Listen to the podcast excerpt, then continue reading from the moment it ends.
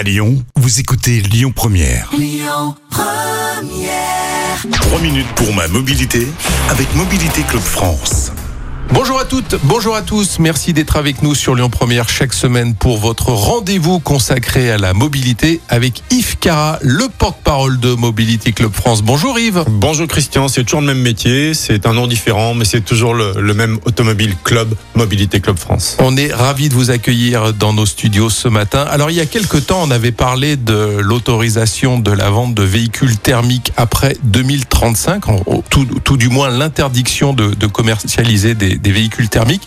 Il semblerait que ça évolue un petit peu quand même. Ça a évolué il y a quelques semaines. Alors, euh, les auditeurs là, sûrement se disent oui, on est au courant, ça y est, euh, c'est fini. Alors oui et non, oui et non parce que l'Allemagne a gagné en fait. En fait, pour faire très simple, je vais essayer de vous résumer ça en quelques quelques secondes. Euh, il y a des partis, il y a une coalition en Allemagne pour pour gouverner parce que une- aucun parti n'a n'a la majorité. Donc pour faire plaisir à un parti qui était contre cette interdiction de vente des moteurs thermiques, ils ont dit non. Nous, on ne signera pas. Donc, ils ont introduit ce petit alinéa autorisant effectivement la vente de voitures neuves thermiques qui n'utilisera pas de pétrole, mais que du carburant neutre en CO2. Vous voyez? Donc, on peut se dire, bon, bah, neutre en CO2, alors c'est très compliqué. Carburant de synthèse. Carburant de synthèse, les e-fuels, je vais en dire un mot après. Donc, alors a priori, on peut se dire, bah ça y est, on a gagné, youpi. Euh, Est-ce que vous avez entendu tous les constructeurs euh, en Europe dire, ça y est, on a gagné, on va pouvoir faire? Bah non.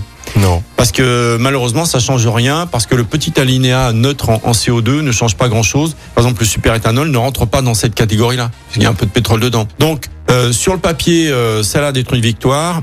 Industriellement, pas vraiment, et ça risque de ne pas changer grand-chose. Pour l'instant, il y a toujours une clause de revoyure en 2026, c'est-à-dire dans trois ans, comme s'il allait avoir un miracle dans les trois ans qui viennent. Après, le miracle, malheureusement, ça pourrait être sous la forme d'un conflit entre Taïwan et la Chine qui pourrait changer beaucoup de choses en se disant bon, finalement, on n'aura pas les matières premières pour les batteries, donc on va faire autrement. Voilà, c'est Hmm. pas c'est pas souhaitable, mais malheureusement, ça risque d'arriver. Voir ce qui s'est passé euh, ces dernières semaines avec les grandes manœuvres militaires autour de Taïwan. Et je voudrais vous citer Carlos Tavares, qui est le PDG donc du groupe Stellantis, qui a dit en réaction justement à cette décision qui est un trompe-l'œil en fait. En Europe, les politiciens ont décidé que nous devions faire cavalier seul dans la mobilité électrique, cavalier seul en Europe par rapport au monde entier, avec le risque que quelqu'un arrive en disant eh bien il y a peut-être une meilleure solution. Donc euh, on, on s'est on s'est passé de cette solution malheureusement. Je pense que la liberté, dit-il, de mobilité est un fondement de nos démocraties modernes et dans cette perspective, se déplacer à tout moment sans planification significative, juste pour le plaisir, provient de l'offre actuelle d'automobile.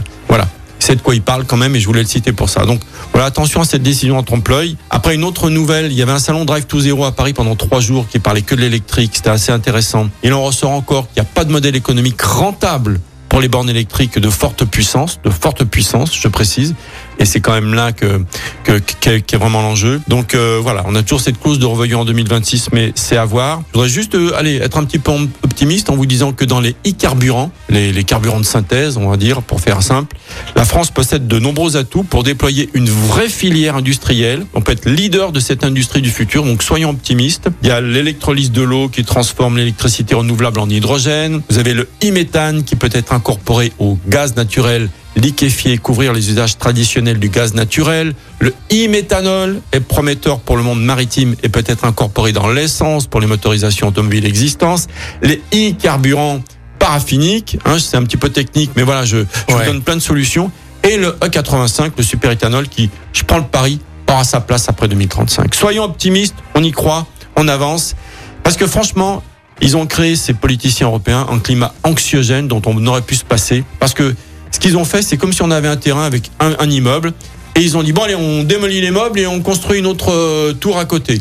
Sans plan, sans fondation. C'est ça ce qu'ils ont fait. Merci Yves pour cet éclairage et on se retrouve la semaine prochaine pour une nouvelle thématique et vous réécoutez nos chroniques en podcast sur le site internet. À la semaine prochaine Yves. Avec plaisir.